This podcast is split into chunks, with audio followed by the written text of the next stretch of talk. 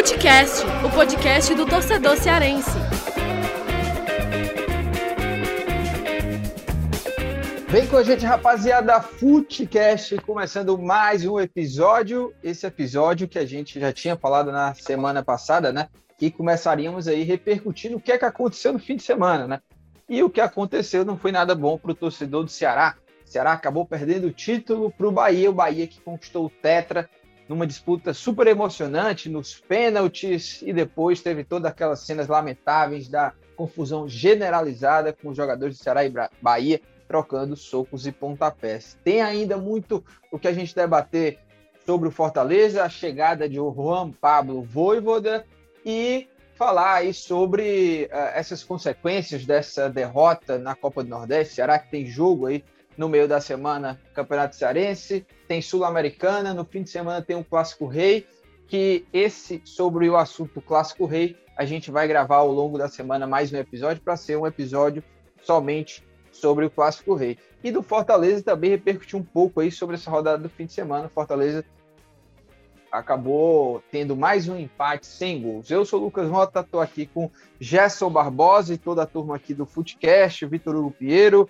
é, Tiago Minhoca, que também vão estar aqui no debate. Daqui a pouco vão chegar, o Vitinho já está por aqui, inclusive, o Tiago Minhoca daqui a pouco vai chegar. E lembrando que se você ainda não segue o Footcast aí na sua plataforma, onde você escuta seus podcasts, vai lá, segue o Footcast, porque a cada novo episódio você já vai ser notificado. Olha, para a gente começar a bater o centro aqui desse episódio do Footcast, já quero saber de vocês o que, é que vocês acharam aí desse Ceará contra o Bahia. GB, você estava lá na cobertura, trabalhou na cobertura do jogo. Quero saber de você o seguinte: e aí, o que, é que você achou do, do, desempenho do Ceará? O Ceará não confirmou né, o favoritismo que a gente falava aqui, e a gente tinha até ressaltado que realmente é, final, né, você ganha em campo, o favoritismo às vezes fica fora do campo, na hora lá do, do apito tem que jogar bola. O Ceará não conseguiu ser melhor, não conseguiu ser superior ao Bahia. Em alguns momentos, jogo equilibrado, mas o Bahia, para mim, foi superior nos 90 minutos, fez o 2 a 1 né? O Ceará até diminuiu ali no final com o gol do Jael, mas Rodriguinho e Gilberto marcaram para o Bahia. E para mim, ressalto, Bahia foi melhor e nos pênaltis foi mais competente. E aí eu quero saber, e aí, GB, o que, que você achou do desempenho do Ceará diante do Bahia? O Tri não foi dessa vez, né? Pois é, Lucas. Olá para você, olá também para todo mundo que está com a gente aqui é, no Footcast. Realmente o Tri não foi dessa vez, né, Lucas? O Ceará realmente tinha com favoritismo, como você falou, mas não conseguiu confirmar esse favoritismo em campo. Eu não, vi, não vi o Ceará jogando bem nessa partida uh, de sábado, né? É, para mim, o Ceará não conseguiu ser aquele time que costuma ser, pelo menos em boa parte do segundo tempo, né? No primeiro tempo, eu acho que foi um jogo muito aberto, os dois times aparecendo muito no ataque, muito, uh, o Bahia aparecendo mais vezes do que o próprio Ceará, né? O Ceará teve uma chance de poder fazer um gol, é, abrir o placar ainda no primeiro tempo com o Vina, tava cara a cara com o goleiro, mas é, não conseguiu concluir a jogada, né?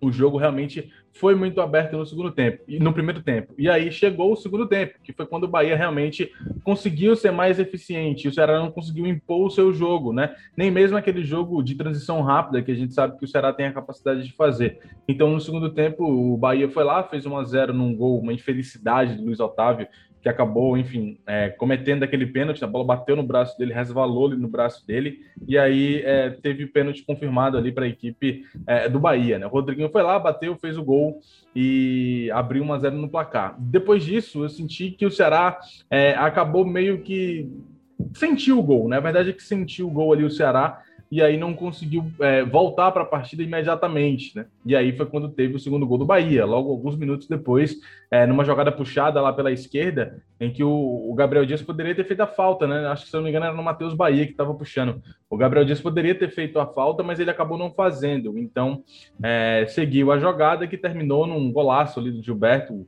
É, conseguiu driblar o Bruno Pacheco, que não conseguiu ir bem naquela jogada, e aí o Gilberto foi fez o segundo gol do, do Bahia, né?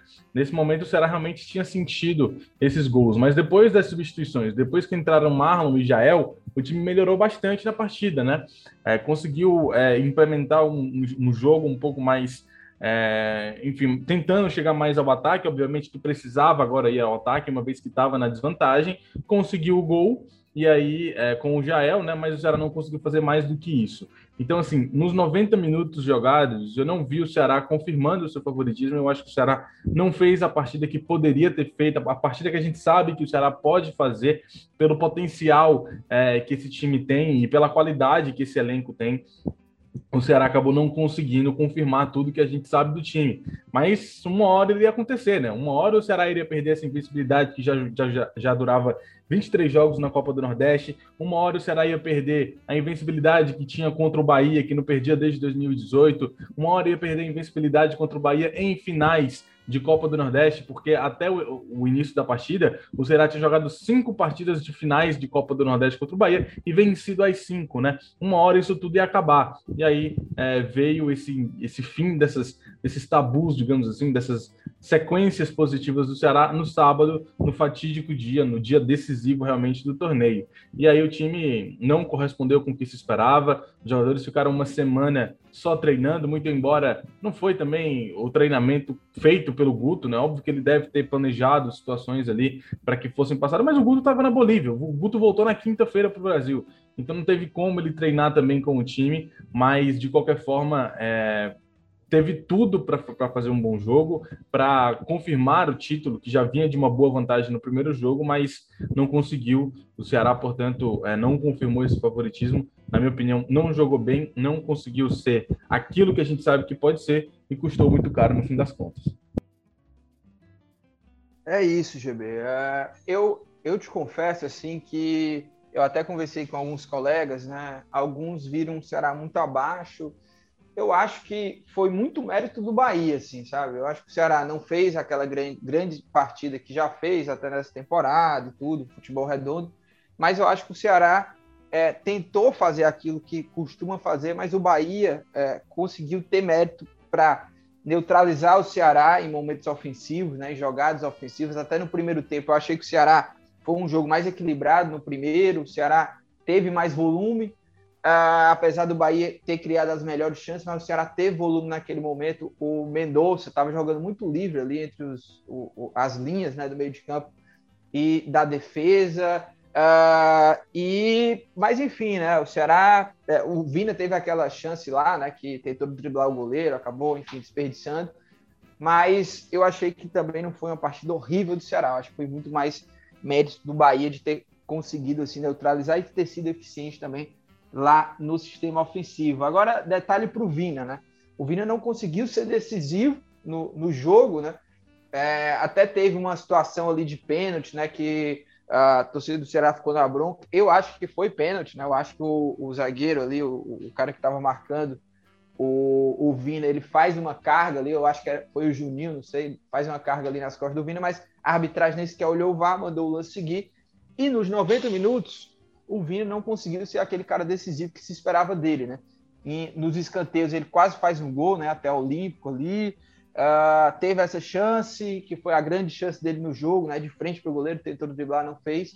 E no fim sai, não bate o pênalti. É, aí houve críticas também por conta disso, já que o Vina é o principal jogador do Ceará, né? E se espera dele protagonismo em todos os jogos, e se espera dele que ele vá lá e bata o pênalti também, mesmo que, que perca, né? Mas enfim, Vitinho, qual que é a tua opinião também aí sobre o Vina? O cara que não conseguiu ser decisivo ali é, já, já foi decisivo né, em muitos momentos, mas pelo menos na edição de 2021, na final da Copa do Nordeste, ele não conseguiu ajudar o Ceará a ficar com o tri. O que, é que você achou aí do Vina, ô, ô Vitinho? Fala Lucas, Thiago e GB. E, cara, o Vina fez um jogo bem abaixo, assim, é, tanto nos dois jogos da final, né? Não foi só por causa do que aconteceu no Castelão, dele não ter batido o pênalti. É, analisando, assim, os 180 minutos do Vina, né? A gente arredondando aqui as duas partidas da decisão. Ele foi abaixo tanto no jogo lá em Pituaçu, como também foi no jogo no Castelão, né? Ele mostrou pouco, deu pouca opção de jogo, não teve uma tarde brilhante divina que nós já vimos em tantos outros momentos pelo Ceará. E assim, cara, a questão do pênalti, eu já, a gente já viu muitas vezes um jogador craque, né?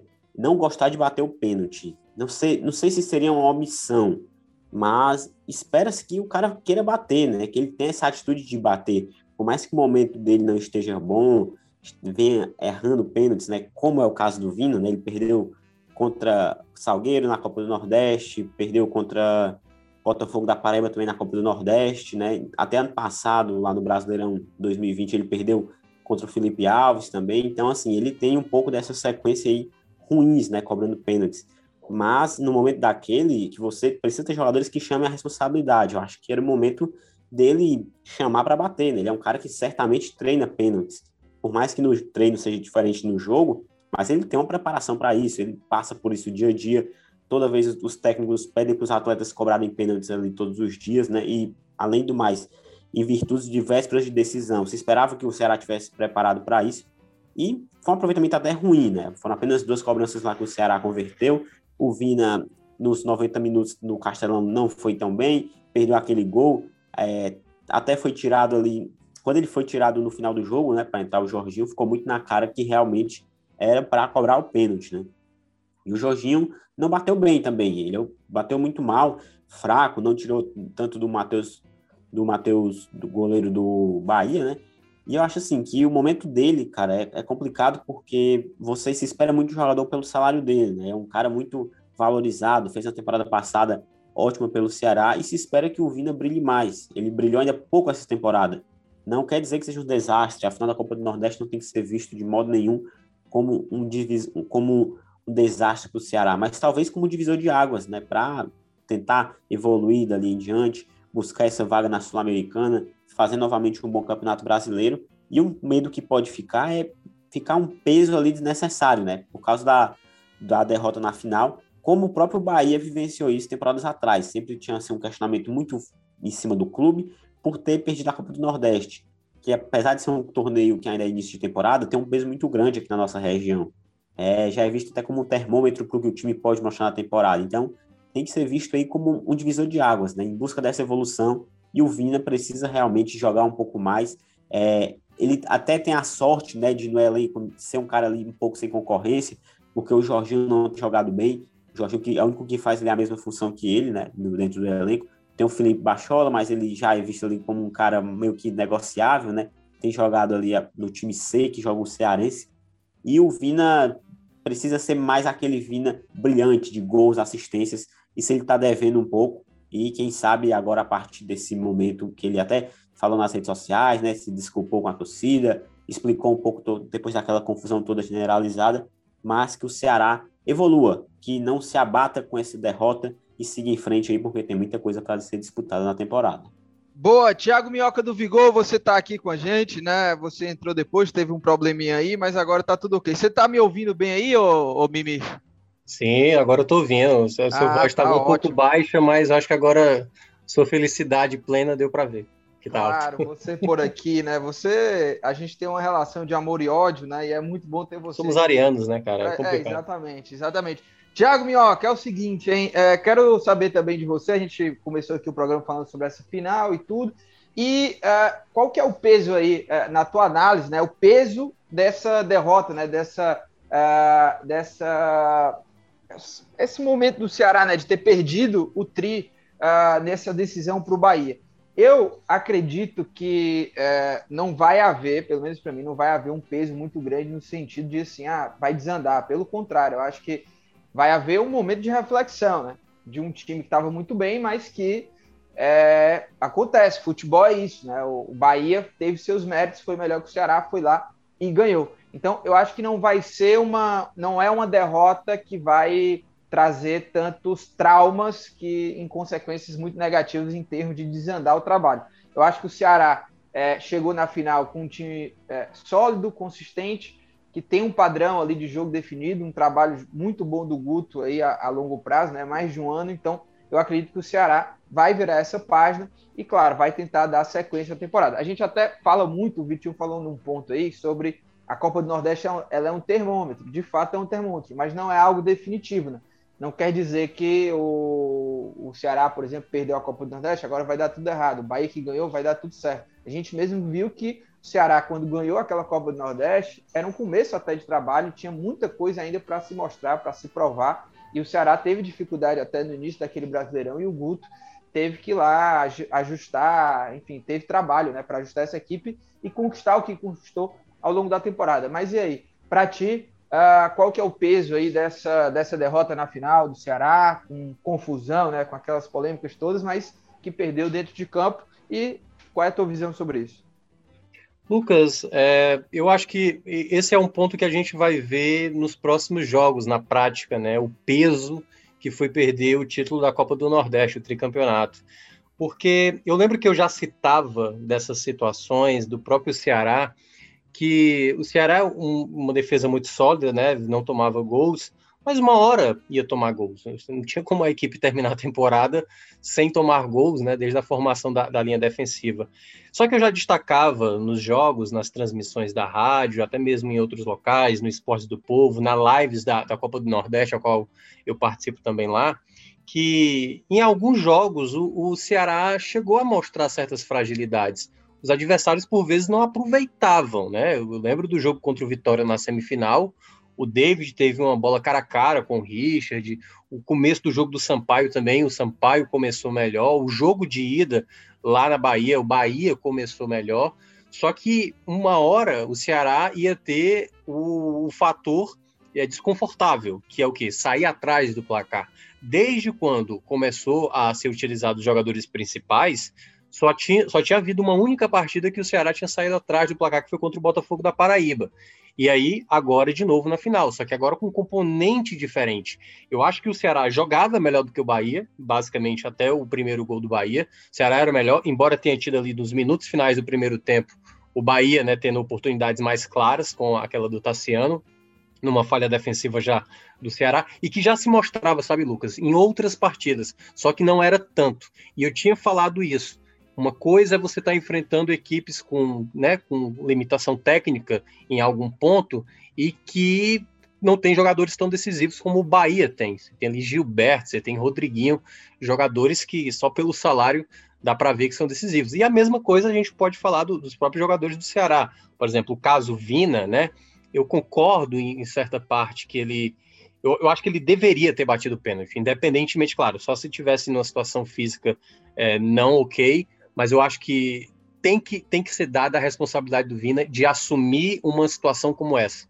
Ele não pode sair de uma situação como essa, ele não pode ser retirado de uma situação como essa. Por mais que não venha bem em cobrança de pênalti, o Vina teria que cobrar a penalidade, porque o investimento que foi feito para ele foi para situações como essa.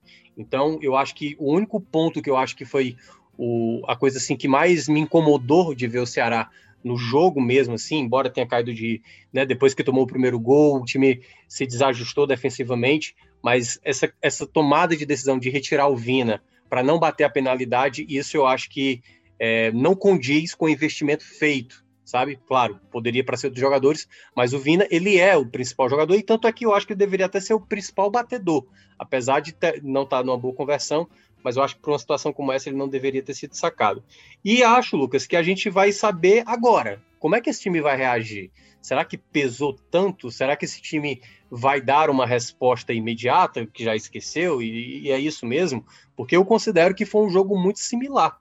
Poderia, poderia ter dado Ceará ou Bahia, eu não acharia nenhum absurdo. Bahia foi, talvez tivesse o espírito melhor para o segundo jogo, né? O fato de fazer o 2 a 0 até, e eu acho até, eu não sei se vocês sentiram isso, mas eu senti que quando o Ceará diminuiu o placar, o Bahia deu aquela tremidazinha, sabe? Tipo assim, lá vão os caras de novo tirar o título, né? É, tipo, mais uma vez ganhar o título em cima da gente. Aquela cabeçada do Kleber ali, se entra, então a gente estaria contando outra história. Mas tudo que os meninos falaram, o Gerson e o Vitor, o que você também mencionou, é válido, né? Mas o futebol é um pouco isso. Eu achei um jogo muito parecido que poderia ter dado qualquer um dos lados. E agora a gente vê se nessa resposta seguinte, nos jogos que virão, o Ceará ele vai é, esquecer, né? Bola para frente, como geralmente dizem.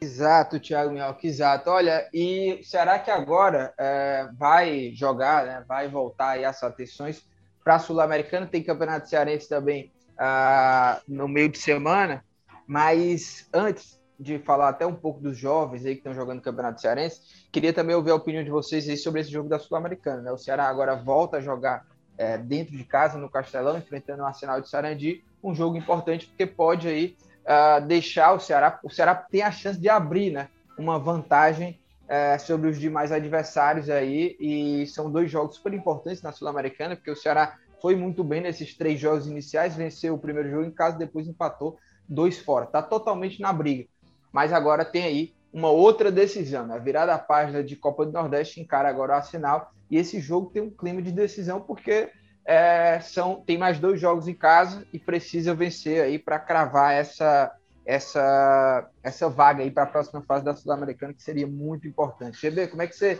vê esse momento do Ceará indo para mais uma decisão? Em meio a essa derrota aí, você acha que o, o time já voltou para a rota ali da, da concentração? Agora é, é jogo importante também sul-americana. Pois é, Lucas, a gente espera que sim, né? A gente espera que o time do Ceará esteja nessa nessa rota, como você bem disse, né? Porque, assim, é, é uma situação que, é como o Thiago Minhoca falou, a gente só vai saber de fato isso, sobre isso, sobre essa situação de o Ceará sentir ou não essa final é, e ter um impacto mais relevante em outras competições quando elas acontecerem, né? Mas eu acho que o grupo, é claro que deve sentir um pouco, é normal, é natural que você acaba é, sentindo uma situação, ainda mais pela situação como foi, porque o Ceará estava é, imaginando, estava muito confiante para esse jogo, claro, é, tinha vencido a primeira, a primeira partida, estava numa boa sequência no campeonato, é, uma boa sequência em todas as competições, é, contra o próprio Bahia, e aí você perde o título da maneira como foi, né? dentro de casa, nos pênaltis. É claro que é, os jogadores são humanos também, né? Claro, é claro que eles sentem também uma, essa situação, mas a gente precisa aguardar para saber como é que o Ceará vai contornar tudo isso. Como é que o Ceará vai conseguir contornar essa situação de ter perdido esse título da maneira como foi? Porque o Ceará é, tem outras competições também para ser disputadas e agora vai tem mais, é, tem mais uma decisão nessa semana, porque teve a final da Copa do Nordeste, mas agora tem a decisão da Copa Sul-Americana, que o Ceará está aí é, muito vivo, depende só de si para conseguir essa classificação e segue aí é, com a possibilidade, inclusive, desses dois jogos em casa que o Ceará vai ter é, pela Copa Sul-Americana poder ser exatamente os dois jogos, quem sabe até da classificação do time. Então, é, é esperar para ver como é que o Ceará vai contornar toda essa situação da Copa do Nordeste, porque eu acho que é, tem mais decisões agora para acontecer. E agora são dois jogos importantíssimos na Copa Sul-Americana e o Ceará não pode se deixar abalar, porque tem mais coisa por vir na temporada do Alvinegro, Lucas. Exato, olha, e, e, e quero ouvir também do, do Minhoca e do, do Vitinho sobre essa situação aí na, na Sula, né? Uh, o Arsenal, que também ainda está ali no páreo, né? Está ali no páreo nessa disputa aí com, com o Ceará, com, com também o próprio Bolívar, né? Uh, como é que vocês ah, avaliam também esse confronto do Ceará, um jogo decisivo aí por Sul-Americana? Quero primeiro ouvir o Vitinho aí, depois o Minhoca também. Então, Lucas, a Sul-Americana está aí bem nas mãos do Ceará, né? Assim, o clube tá definindo seu próprio seu própria sorte, né? Não é não tá deixando na mão dos adversários. Restam aí três jogos pela frente e o grupo tá bem tá embolado, né? Assim, esse confronto contra o Arsenal é muito vai ser muito sintomático aí para as últimas rodadas da fase de grupos, porque o Ceará tem cinco pontos e o Arsenal tem quatro. Então o Arsenal está em terceiro, né? O Ceará é o líder. Caso o Ceará vença, vai para oito e deixa o adversário com quatro, né? Então, assim, de seis, seis pontos disputados, a diferença é de quatro. Então, assim, se tem uma margem para você já matar esse adversário nesse confronto. Já o jogo que seja empate ou derrota do Arsenal vai embolar ainda mais a situação do grupo, né? Que hoje, a gente olhando um pouco para a classificação, nem o George Wilson está completamente morto, mas assim, só tem um ponto, então dificilmente o time vai conseguir é, chegar, ascender até essa primeira vaga, né? Essa primeira, essa primeira colocação. O Ceará tem jogado muito bem na Sul-Americana. É, fez jogos fora de casa muito bons. Foram dois empates em 0 a 0 mas o time mostrou muita personalidade. O jogo passado contra o Bolívar foi uma demonstração de força, porque estava com um elenco bastante desfalcado dos seus titulares, né? Jogou com um time alternativo, poderia ter vencido se não fosse um pênalti, né? Outra vez um pênalti aí atrapalhando a vida do Ceará, mas o momento que o Ceará é bom, não, não dá para deixar a poeira baixar por causa da derrota na Copa do Nordeste, porque a competição tá aí. O Ceará é um dos únicos poucos brasileiros que está com uma situação relativamente confortável, né? A gente tem visto muitos brasileiros com dificuldade na Sul-Americana, então tem que dar o gás, tem que buscar de qualquer forma priorizar essa reta final, né? É o que o Ceará vai fazer certamente. Não vai dar prioridade para o Campeonato Cearense agora, com certeza. Então, esse jogo contra o Arsenal é muito importante. Um time que o adversário está embalado, né? Venceu na última rodada o Jorge Wilstermann, então é um, é um pouco de decisão para os dois lados. Então vai ser um jogo aí bem complicado, mas acredito que o Ceará consiga vencer. E Minhoca, e você, que é que você, como é que você avalia aí esse confronto uh, Ceará e Arsenal, Sul-Americana e pegando também um pouco dessa questão aí de o Ceará tá vindo de uma derrota aí de Copa do Nordeste? É, eu, eu acho que o Ceará tem que dar resposta logo nesse jogo, né? Obviamente, porque é, se, se tropeça, aí já começa possivelmente vir aquele efeito cascata, né? Que aí pode comprometer a classificação para uma oitava de final, para a Sul-Americana. E aí muita gente vai começar a contestar muitos jogadores que estavam bem, né? E aí, devido a uma perda de título, e aí meio que vai juntando todas as coisas, e aqueles probleminhas pequenos se tornam maiores, e aí o Ceará pode acabar se perdendo. Eu acho que é tentar jogar com, da maneira como vinha jogando, jogando com a frieza que a gente percebe muito nessa equipe do Ceará desde o ano passado. O Ceará é uma equipe que pouco se abala, não é uma equipe que joga nervosa, não é uma equipe que, que sabe, se perde durante o jogo. Então se mantém ali fiel ao esquema, muito bem montado, um sistema muito sólido. Eu acho que se tiver essa mesma concentração que já vinha apresentando nos jogos anteriores e conseguir ter as suas assertividades, uma vitória contra o Arsenal, eu acho que encaminha muito bem essa classificação. E é bom destacar, Lucas, se vencer a equipe argentina e o Bolívar tropeçar, ou seja, empatar ou perder para o Jorge Wilstermann, uma vitória contra o Bolívar na outra semana já garante o Ceará de maneira antecipada nas oitavas de final, porque ele chegaria a 11 pontos, o Bolívar, no caso, só chegaria no máximo né, a 9 pontos, e Arsenal e Jorge Wilstermann só chegariam no máximo a 10 pontos. Então, aí garantiria matematicamente já o Ceará isso, né, com uma rodada de antecedência, mas a gente precisa esperar ainda o que vai acontecer. Um outro ponto também a destacar, Lucas, é que essa equipe do Arsenal de Sarandi, o que mais me chamou a atenção no jogo de ida foi o sistema de marcação. É um time que pressiona muito bem é, a, na saída de bola do adversário, lembra até um pouco o Ceará, né, que também tem essa mesma qualidade, e que o Ceará teve uma certa dificuldade, por vezes, de, de, de, ter a bola, né, de controlar um pouco o jogo, porque marca muito bem a equipe do Arsenal de Sarandi. Claro, o Ceará é favorito, mas não vai ser aquele jogo que é favas contadas, como algumas pessoas possam imaginar. Eu acho que vai ser um jogo difícil, mas o Ceará tem totais condições de buscar a sua vitória e deixar a classificação mais próxima. É, e olha, só para a gente não passar batido é, sobre uh, o Campeonato Cearense, né, em relação ao Ceará. O Ceará está jogando aí com um time alternativo repleto de jovens, né? É, contra o Crato foi até totalmente sub-20, só com Bachola ali é, entre os jogadores, e o, o, o, mas que não é esse o time que vai ficar disputando esse jogo do Cearense, né? É, é o time considerado de transição, alternativo, né? Uma mescla aí de jogadores da base até sub-23, com alguns jogadores também que já integram o principal, né? O caso do Martin, o goleiro Vinícius, né? O, o, o próprio João Ricardo, que jogou ontem, né? Buiu, enfim. É... Kelvin, Alessandro, é, enfim. É, Kelvin, Alessandro, esses jogadores todos, o Rick, né, também. Mas, o GB, uh, queria que você me destacasse aí quem que você acha que tá jogando bem, né? Quem que são uh, joias aí que podem, uh, de repente, a longo prazo aí, uh, fazer bonito também no time principal. Eu até destaco alguns aqui também, né? Eu até escrevi uma matéria sobre os dois volantes, Giovanni, que já, já jogou até no time principal, né? Jogou até lá contra o Bolívia na Sul-Americana. Acho que é um bom jogador. E no Cearense, vendo ele jogar assim como titular, acho um, um, excelente jogador. O Marco Antônio também, que é mais jovem que ele, que é um bom jogador também. Volante, com característica de saída de jogo. Ah, tem o Davi e o João Vitor, né? Aqueles dois meninos de 17 anos, eles também estão jogando. O João Vitor está lesionado, né? O Davi entrou ontem, que é uma boa oportunidade também para a gente ver eles jogarem mais minutos. Ah, mas para mim, assim, o, os principais são esses dois volantes. Assim, gostei muito de ver os dois. Ah, os zagueiros também são interessantes ali. O, o Alan Show, né? Que já vem jogando também com o principal. Ah, o, jo, o JV também, né, que se chama JV, que é João Castro, né? João Vitor Castro, que entrou no segundo tempo contra o Crato, para mim foi bem ali, agora nesse jogo contra o Calcaia até fez gol.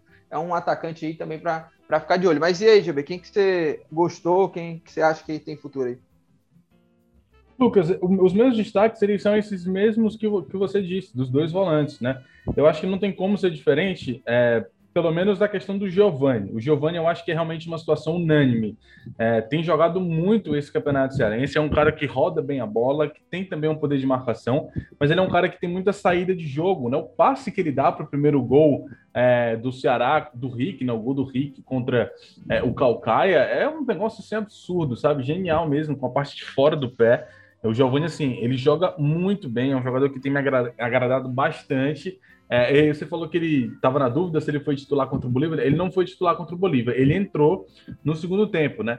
Mas, assim, ele realmente é um atleta que é, chama muita atenção. Eu acho que é o grande destaque do Ceará nesse campeonato cearense dos garotos, né? Porque o destaque mesmo é o Felipe Bachola, mas dos garotos é o Giovani, que é quem tem se destacado bem, assim, para mim. O Marco Antônio é, eu, eu, quero destacar o Marco Antônio, mas muito pelo que ele fez nesses dois últimos jogos. Ainda não dá para falar muito, porque foram só dois jogos, né? E contra adversários até teoricamente mais fracos. Mas contra o, o, o Crato, ele jogou muito bem a partida, né? Foi titular naquele jogo, jogou muito bem.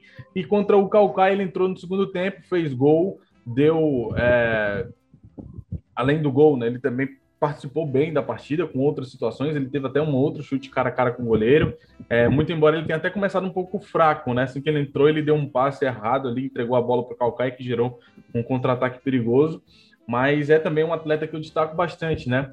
O Davi, é, talvez seja também um outro jogador, mas o Davi ele ainda não mostrou muito, né? No jogo em que ele foi titular contra o Pacajus, ele não jogou bem, na minha opinião, muito embora ele tenha buscado o jogo, mas ele não jogou bem. E agora contra o Calcaia ele entrou muito bem, né? Deu uma assistência, participou do jogo, tentou fazer gols, mas é muito pouco ainda pelo que a gente espera do Davi, né? Mas os meus destaques realmente eles ficam com o Giovani, que é que para mim é o grande destaque do Ceará no Campeonato Cearense, e o Marco Antônio também, é, que tem entrado muito bem, tem crescido bastante no campeonato. Para a gente fechar esse bloco aí, Vitinho e Thiago Minhoca, não sei se vocês acompanharam esses jogos do Ceará no Campeonato Cearense, mas vocês destacariam alguém, assim, se vocês tivessem, não sei se vocês viram, mas enfim, vocês destacam alguém aí desse Ceará aí jovem aí que tá jogando? É, acompanhei o jogo contra o Crato, né, no, na última quinta-feira, não acompanhei a goleada contra o Calcaia, apenas lances, mas assim, o que me chamou muita atenção é o trabalho de base do Ceará, né, a gente tem visto aí que é um time bem é, organizado taticamente, os garotos, apesar de mudar bastante, né? Porque de um jogo para o outro, os técnicos estão fazendo questão de dar oportunidade para novos jogadores, né? Tem o Giovanni, tem o, o João Vitor também, que é um moleque que já apareceu muito bem no principal, Alan Shoa, o goleiro Vinícius. Então, assim, são jogadores que mostram qualidade para o Ceará, né? E é necessário, eu acho, eu gosto muito, eu sou muito entusiasta da ideia de que você pode usar o estadual como um pouco como um braço de pré-temporada, porque dá para você rodar jogadores. É, é, a, é a competição em que tese o, pen, o peso é menor para você colocar esses atletas, então o Ceará acerta muito, né? Faz isso também até por questão de, de calendário, para ajustar os jogos, mas tenho gostado muito, né, do comando do Azambuja, que foi em dois jogos, um jogo com o Juca Antonello, então um time que é muito bom, assim, coletivamente, é um time bem seguro, bem coeso, é, pega adversários certamente que são bem inferiores, mas o time tem mostrado bom futebol. Já aconteceu também de outras vezes você colocar um time misto assim e não dar uma resposta tão boa dentro de campo, né? São jovens jogadores. É, é para eles cada jogo é final de campeonato, né, cara? É aquela coisa, é a oportunidade da vida de estar ali mostrando futebol para ser aproveitado pelo Ceará. Então, é um time bem interessante, estou gostando bastante. Destaco também o Giovani, Alan Shoa, então são atletas aí que certamente daqui a uns anos podem estar servindo aí para o profissional do Ceará e sendo utilizado até pelo Guto aí no decorrer da temporada. É, e aí, Mioca, meu, rapidinho o... aí pra gente fechar esse bloco aí. Isso. O, o, o, meu ponto, sabe, Lucas, assim, é porque assim, o primeiro jogo foi contra o Pacajus, foi um empate, né? Acho até que o Ceará jogou melhor aquele jogo do que, por exemplo, contra o Crato, que na verdade nesse jogo contra o Crato, né, muitos jogadores tinham viajado para a Bolívia, então basicamente o Ceará utilizou muito garoto sub-20, tinha muitos jogadores de 19 anos. Então o Ceará nem jogou tão bem assim contra o Crato, eu considero, mas no jogo que, que eu acho que, que o Ceará se portou bem, foi no. Uh, uh, claro, no jogo contra o Calcaia, mas assim, o Calcaia é muito vulnerável, né? Era um time que facilmente tomava, se não fosse o, o goleiro lá do Calcaia, né? Que tem um excelente nome chamado Washington, é, teria sido bem mais. Mas deu para ver, né? Eu acho que todos esses nomes que foram citados, principalmente eu acho que o do Giovanni, é muito promissor. Embora é sempre bom a gente deixar claro que o trabalho da base ele é diferente, a evolução é diferente, o amadurecimento é diferente. E eu sempre cito o caso do Felipe Jonathan. O Felipe Jonathan jogava na base, nem se destacava tanto, tinha tantos outros jogadores que se destacavam até mais do que ele, e ele conseguiu, por exemplo, surgir e amadurecer muito rápido. Né? Então, assim, talvez a gente olhe para algum jogador hoje e não perceba isso. Mas, por exemplo, eu gostei mais do, do outro João Vitor, né, que é o JV Castro. É, gostei mais dele do que do André Magno, que tinha até entrado bem, teve a chance dele contra o Crato, foi muito mal. E, e o JV não, o JV ele, ele entrou bem nesse jogo, fez um gol, boa, boa movimentação, mas assim, a gente precisa de, ter mais tempo, né? Mais tempo com esses jogadores que estão ainda no início assim, das suas carreiras e a gente precisa de mais tempo para avaliar melhor. É isso. E a gente fecha aqui esse primeiro bloco sobre o Ceará. Vamos falar também aí sobre o Fortaleza.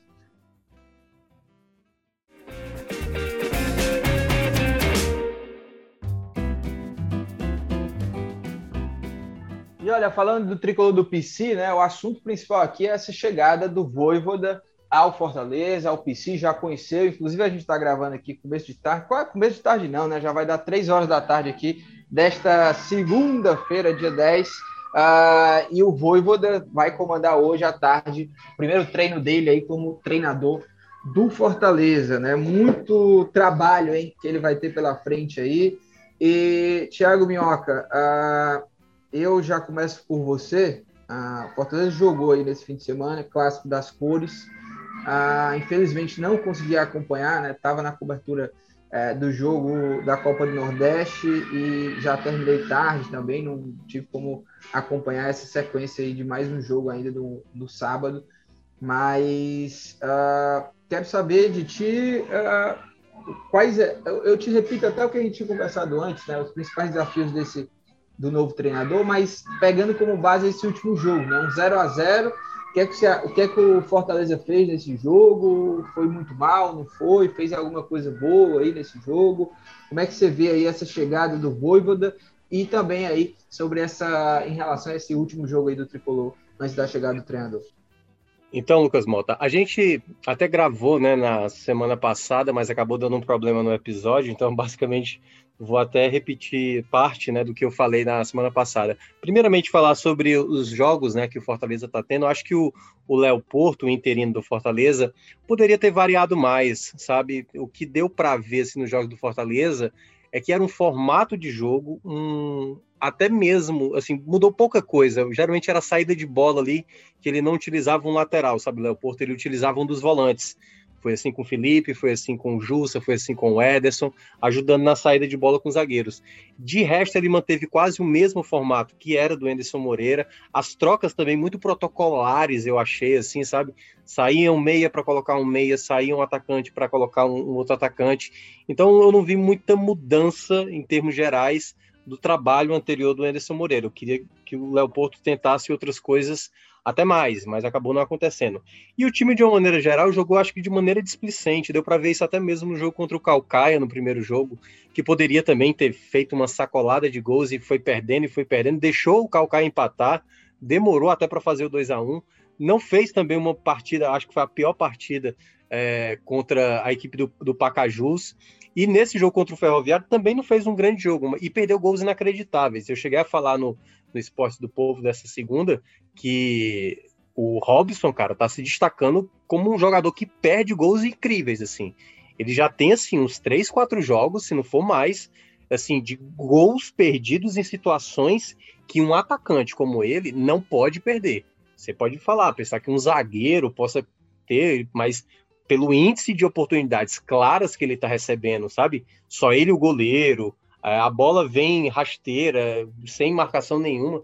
Ele tá perdendo gols incríveis, assim. E eu acho que é um trabalho que o próprio Voivoda vai ter que trabalhar muito com esses atletas, até porque ele vai analisar. E aí, já entrando na questão do Voivoda, também para não estender tanto, pegando o comentário que eu fiz na semana passada. A frase que eu citei na semana passada foi a seguinte: o Fortaleza, para mim, é uma página em branco, a partir de agora. Porque não sabemos qual vai ser o time que o Voivoda vai estabelecer, qual o sistema de jogo que ele vai estabelecer. De todos os jogadores do elenco, eu só consigo ver Felipe Alves como a peça dali dos 11.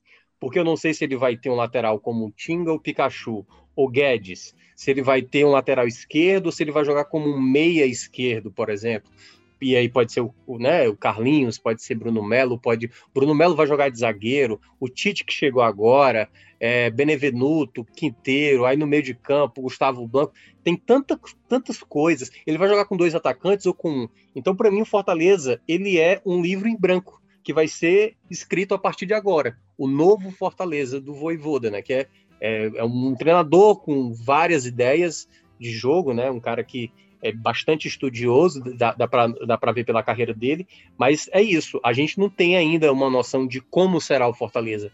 Um indício, o primeiro indício a gente vai ver no jogo contra o Crato no meio de semana e depois no clássico contra o Ceará. Até lá, eu acredito que o Fortaleza, eu acredito que esse treinador, ele vai testar todos os atletas. Então, possivelmente, a gente vai estar tá tendo muitas mudanças, não vamos ver aquele time padrão. Acho que não vai ter o time padrão pelo menos por enquanto. E aí, ao longo do, dos jogos, né, e do tempo que for passando, o trabalho do Voivoda, a gente vai entendendo como é esse novo Fortaleza. É, e o GB, esse clássico rei, clássico rei, né, que está marcado aí para o próximo sábado, uh, só para explicar também, né, o Voivoda pode estrear já na quarta contra o Crato, mas isso vai depender da regularização, né? É, falei até com o presidente Marcelo Paes, o que ele disse é que está dependendo só disso. Então, ele treina hoje um treino que é aquele treino ali mais para se apresentar, né? Terça tem mais um treino e quarta joga. E aí, no sábado, tem um clássico. A gente sabe que hoje o Campeonato Cearense está tendo um, um, outro tipo de peso, né? Para o Ceará, por exemplo. Né? Nem, nem sei, acredito que o Ceará vai continuar jogando com um time alternativo para esse clássico rei. Não sei se você tem algum outro tipo de informação, mas, pô, como é que você é, avalia assim, o peso desse clássico, primeiro do, do, do Voivoda, né? A, dentro dessa situação toda aí do Fortaleza, né? Que o torcedor ainda anda muito desconfiado, mas ao mesmo tempo está empolgado com essa chegada do novo treinador, né? Claro que se ganhar acredito que vai ter assim um, um, sentimento de empolgação maior em relação ao novo treinador. Mas para você assim vale muita coisa esse clássico em relação ao Fortaleza? Olha, Lucas, é, ele é importante, né? Claro, para o futuro do clube, até dentro da, da própria competição, para dar uma confiança a mais aos jogadores que não vêm atuando muito bem no Campeonato Cearense nas últimas partidas. Mas o torcedor ele tem que entender que o Voivoda ele vai estar tá, possivelmente fazendo o seu primeiro jogo no comando do Fortaleza, talvez no máximo segundo. Então, assim, é um início de trabalho, só vai ter tido uma semana de treinos com o cara. Não é um negócio que ele vai chegar aqui, ele vai colocar a filosofia dele na cabecinha dos jogadores, plantar a sementinha lá e vai dar tudo certo. Os caras entenderam tudo e já era. O torcedor tem que entender isso, né? No Clássico Rei, a tendência é, inclusive, que o Ceará jogue com o time titular, né? Com seu time principal e aí é um time muito mais entendido há muito tempo, né? Um time que já está é, há mais tempo exatamente treinando junto com o mesmo treinador, um time mais preparado nesse sentido da coisa. O Fortaleza vai estar tá iniciando um trabalho. Então o torcedor ele precisa entender essas situações para caso o Fortaleza perca ou o Fortaleza empate, que é para entender exatamente que é um início de trabalho, que tem que dar tempo para o cara e deixar ele trabalhar. É... A gente já viu muitos é, inícios de trabalhos aí serem ruins, caras que perdem os primeiros jogos, não jogam bem nos primeiros jogos, mas depois o time vai evoluindo. A gente não sabe como é que vai ser a trajetória do Voivoda daqui no Fortaleza. Então o torcedor tem que ter essa paciência e tem que entender que é, esse, esses, esses, jogos, esses primeiros jogos do Voivoda aí pelo Fortaleza, vão ser mais jogos, é, talvez, testes, né, laboratoriais, exatamente para que eles sejam mais é, para que ele possa encontrar o seu time ideal, para que ele possa entender o time, conhecer a equipe, é, implementar a sua filosofia aos poucos. Então, é um jogo assim que é, não deveria ter uma importância. Tem a importância de ser um clássico, claro, rivalidade, aquela coisa toda. Mas o jogo em si, ele, ele precisa ser é, entendido pelo lado do Fortaleza, da torcida do Fortaleza, como um início de trabalho do Voivoda e que o que vier ali é uma situação nova ou lucro, né, digamos assim. Então, é dessa maneira que eu enxergo esse clássico rei do ponto de vista do Fortaleza com um novo treinador iniciando um novo trabalho. É, e lembrando também, né, eu falei que o Voivoda chegou nesta segunda-feira, né, dia de gravação aqui do podcast, e uh, comanda o treino à tarde e também vai ter coletiva, né, a primeira dele como treinador do Fortaleza. Vamos ver um pouco aí do que, que ele é, vai falar aí sobre características de jogo, né, como que tá a expectativa já para esse clássico rei, se, se ele não for regularizado até quarta, acredito que até o clássico a gente espera que ele já esteja, né? Até mesmo para ver ele em atuação já no clássico, né? Contra o Ceará, isso aí ia ser legal, né? E até mesmo que ele pense aí sobre esse Fortaleza, a decisão dele de vir para o Brasil, é... entrando no futebol brasileiro pelas portas do Fortaleza. Então vai ser legal. E é... você que está ouvindo aqui o Footcast, né? Pode saber de tudo isso, né? Toda essa repercussão aí dessa coletiva do Voivoda lá no Esporte do Povo, né? Quando você estiver ouvindo, a coletiva já vai ter acontecido e vai ter toda a repercussão lá dos principais trechos no portal Esporte do Povo. Vitinho, é, o que que esse Voivoda pode implementar no Fortaleza para esse time deslanchar, né? É, você como conhecedor aí do, desse trabalho do, do argentino, o que, que ele pode implementar nesse Fortaleza para esse time engrenar? Porque, olha, é, já se passaram aí o que? Março, abril, maio, né? A gente está em maio aí. E o Fortaleza é, do Brasileirão para cá, né? Do fim do Brasileirão para cá, é, são poucas coisas em termos de evolução desse time, né? É, o que, que você espera que o argentino implemente aqui realmente para fazer esse time deslanchar? Então, Lucas, o que a gente viu de Fortaleza contra Pacajus e contra Ferroviário deu para ter uma noção de que o Voivoda vai ter muito trabalho, né? Porque o time realmente não atuou bem, é, são problemas de gols perdidos, é um problema ainda naquela história que a gente já bateu até na tecla, na tecla em outras gravações aqui do Footcast, que é um time muito pobre né, de criação, tem, tem encontrado muita dificuldade para fazer gols nos adversários. Esse problema de ataque, aliás, é uma questão que já é dificuldade há um bom tempo, né? não é nem só uma herança do trabalho do Anderson, até de trabalho também de outros senadores que passaram pelo clube, mas o Voivoda vai precisar de tempo para mostrar sua filosofia de jogo, né? É, a gente até já debateu em outros programas da casa que ele é um técnico que fez um trabalho bom lá no futebol chileno, pelo Nuno Caldeira, é uma equipe de médio porte, né? Foi um trabalho surpreendente, levou o time para um vice-campeonato, tanto é que o União La Calera esse ano disputa Copa Libertadores, teve um trabalho também bom no Tajeres, eliminou até o São Paulo, né, naquela fase para Libertadores, isso lá em 2019. Então, ele é um cara que tem trabalhos bons, né? Mas ele vai precisar ter trabalho com esse elenco, conhecer os jogadores, conhecer a característica de cada um. Ele, tem, ele gosta muito do esquema de 3-5-2, 3-4-3. Né? Ele gosta desses três zagueiros. Ele é adepto dessa filosofia. Tem que ver se ele vai ter essas, esses caras com características para atuar dentro desse sistema, né? É, precisa ter jogadores para atuar como ala, jogadores que esses alas que cheguem bem na área, né, que tenham essa chegada no ataque, meio campo móvel, que ataque e defenda, tem que ter zagueiro que tenha saída de jogo para conseguir encurralar o adversário quando necessário. Então, tem que observar, vai precisar de um tempo, cara, é um mês aí, um mês e meio para ele fazer um trabalho aí, para a gente começar a ver o trabalho nascer. Não é que vai estar tá perfeito daqui a um, dois meses, mas tem que já ter um crescimento, já vai precisar ter uma questão aí de de evolução, né? É até um pouco ingrato, ele já talvez esteja até no clássico rei, a gente não sabe se ele estreia diante do Crato, né? Vai depender muito de questão burocrática ainda, mas ele já está aqui na capital. Mas ele precisa ter trabalho, ter tempo, buscar seus atletas, né? Conhecer um pouco. Acredito que ele conheça pouco do elenco do Fortaleza, né? Por não ser um time assim tão visto fora aqui do Brasil, então realmente ele deve buscar um pouco aí de conhecimento, estudar até com a comissão técnica que já está lá no clube para saber quais são as aptidões desse elenco que ele tem nas mãos. E vejo que vai ter alguns jogadores que mais cedo ou mais tarde o Fortaleza não vai, não deve continuar, né? Tem atletas que possivelmente ainda não, não vão jogar tão bem no clube, até porque nas oportunidades que já tiveram não atuaram tão bem, como é o caso de Wellington Ney, é, Gustavo Blanco, são atletas que já tiveram contratações bem questionáveis, né? Confesso que me surpreenderia bastante se esses caras viessem a ser é, decisivos para o clube. Mas pode acontecer, né? Ele vai fazer um trabalho novo e acredito também que ele busca algumas contratações aí no mercado para fazer o time jogar do jeito que ele deseja. É, e olha, o, o GB, Thiago Minhoca, né?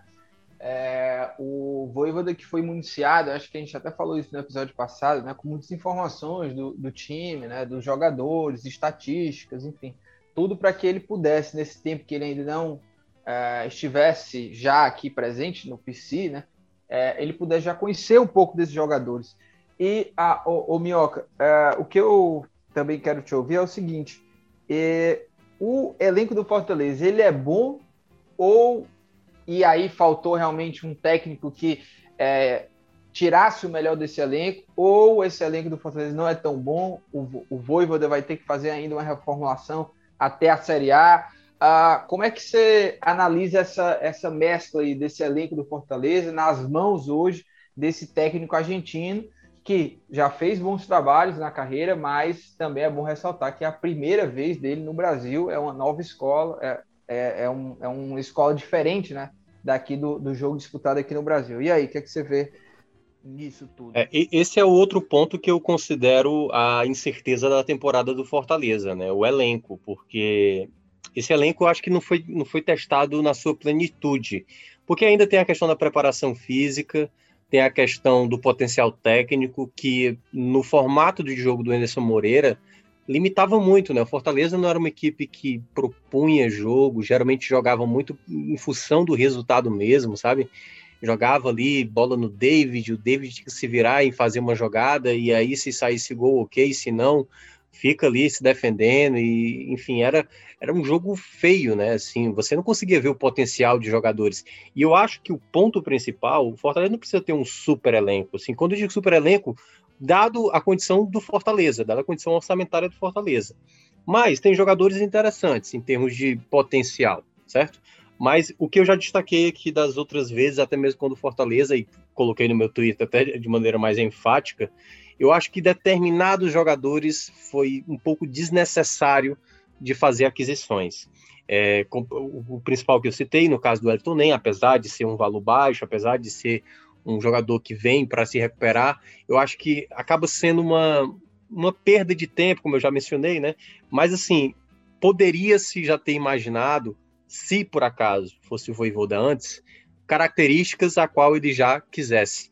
Então, boa parte desse elenco que está, ele pode, e aí eu não sei como Fortaleza fará isso ou não, se caso, digamos, só 50% do atual elenco esteja no modelo, ou pelo menos na qualidade, que o Voivoda consegue retirar o melhor de cada atleta. E, e essas três semanas até a Série A, será que dará tempo? E é bom deixar claro, Lucas, quando começar a Série A, serão jogos da Série A com Copa do Brasil, basicamente vão ser, acho que, 11 rodadas da Série A e os dois jogos da Copa do Brasil contra o Ceará, para ele, sabe, ter que avaliar tudo isso em meios a, a esses jogos do Campeonato Cearense e fazer reformulações, aquisições, mudanças, né? Então, acho que esse elenco do Fortaleza ele ainda não foi totalmente visto o seu potencial.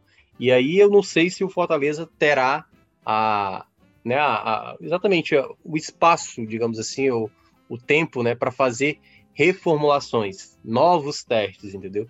Então, o, o, que eu acho que é o grande empecilho que pode prejudicar esse trabalho é porque o elenco hoje, dado o elenco de hoje, eu considero um elenco mediano para aquilo que Fortaleza está pretendendo, que é a Sul-Americana, né? Segundo a fala do, do, do Marcelo Paes. Então, não considero um grande elenco e também não considero um péssimo elenco, mas tem peças desse elenco que eu não considero tão boas e outras peças que eu considero para o elenco do Fortaleza muito boas.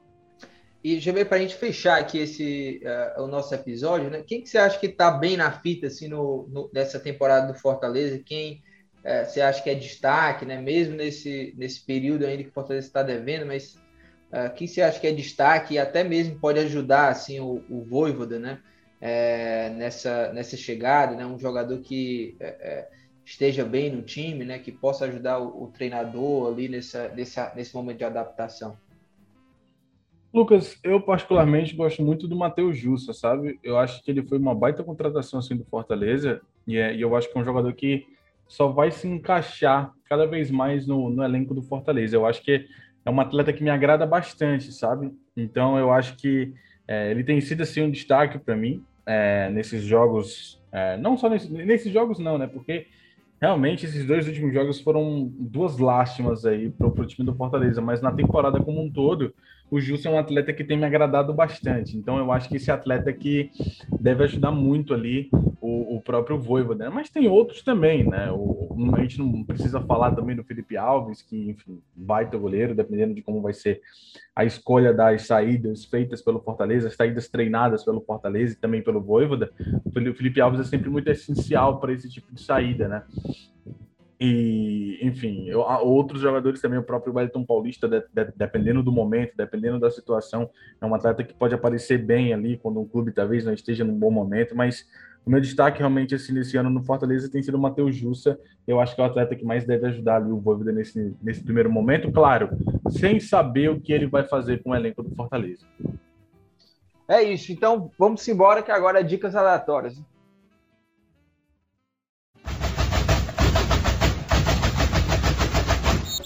Thiago Minhoca, GB, Vitor Hugo Pinheiro, vamos lá, hein?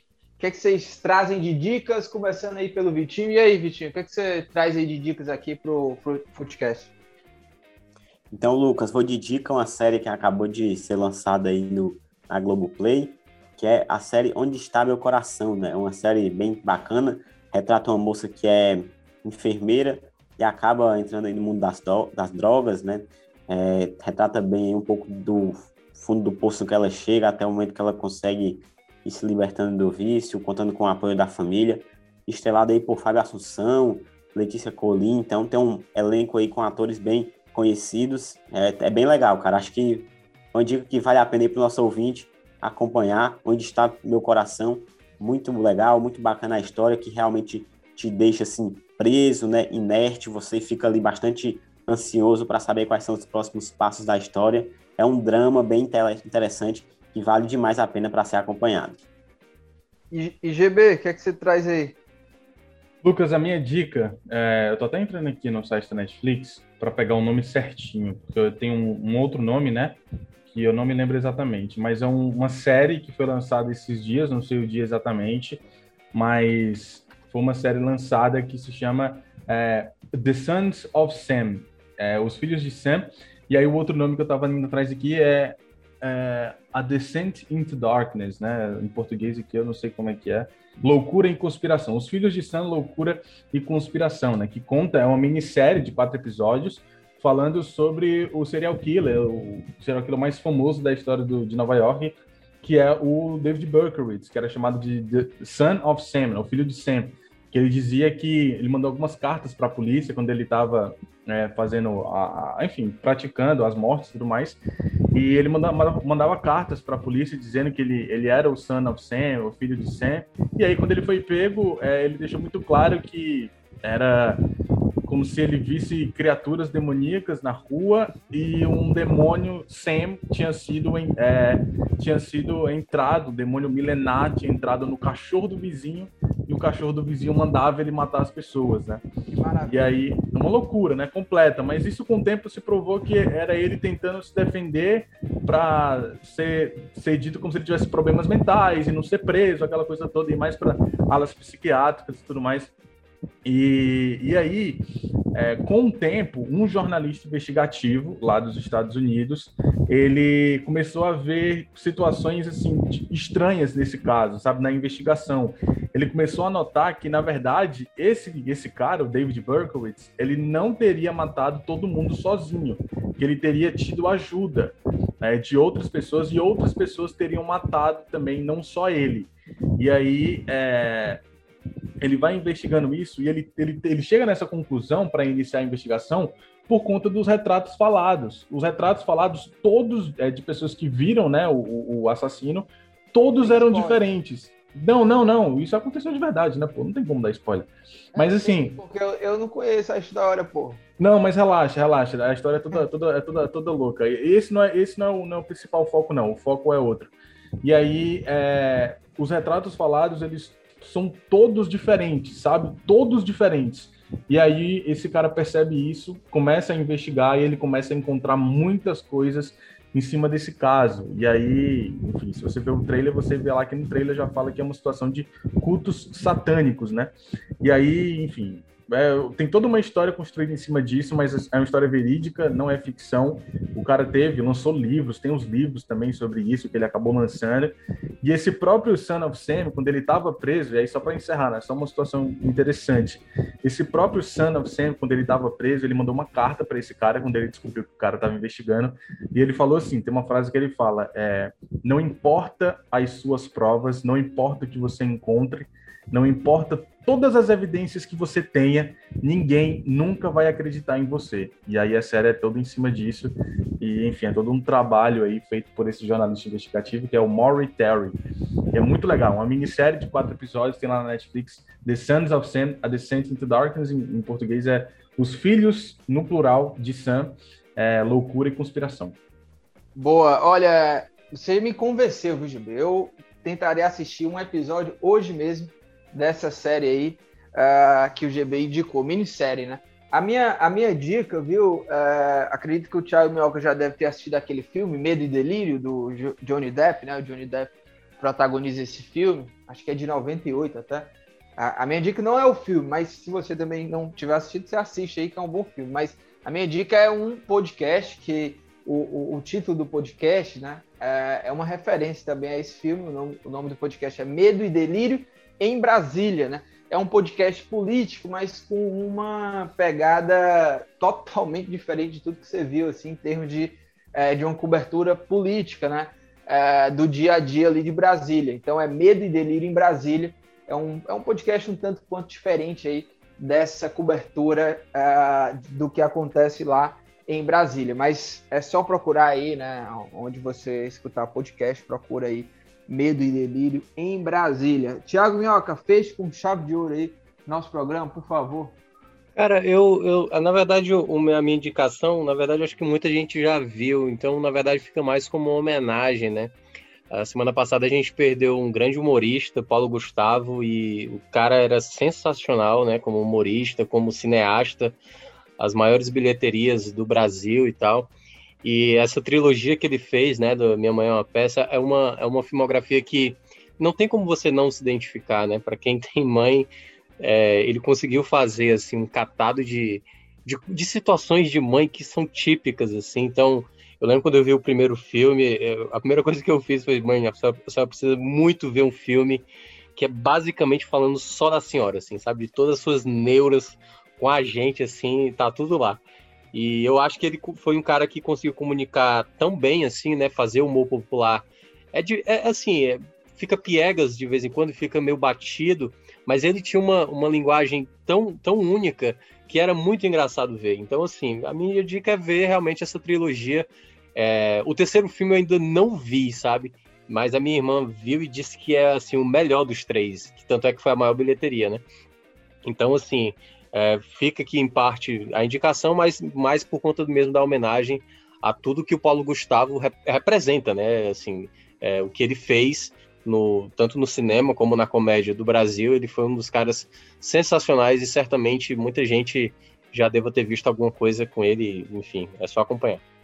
Boa, é isso, com essa dica aí do, do Thiago Minhoca, eu já acompanhei, eu também gostava muito do trabalho do, do Paulo Gustavo, um, um, grande ator, um grande cara que contribuiu demais assim né, na, na nossa comédia. É, GB, Thiago Minhoca é, Vitinho, a gente vai ficando por aqui. Lembrando que este podcast é uma realização do Povo Online e na edição nossa querida amiga Mariana Vieira. Um abraço!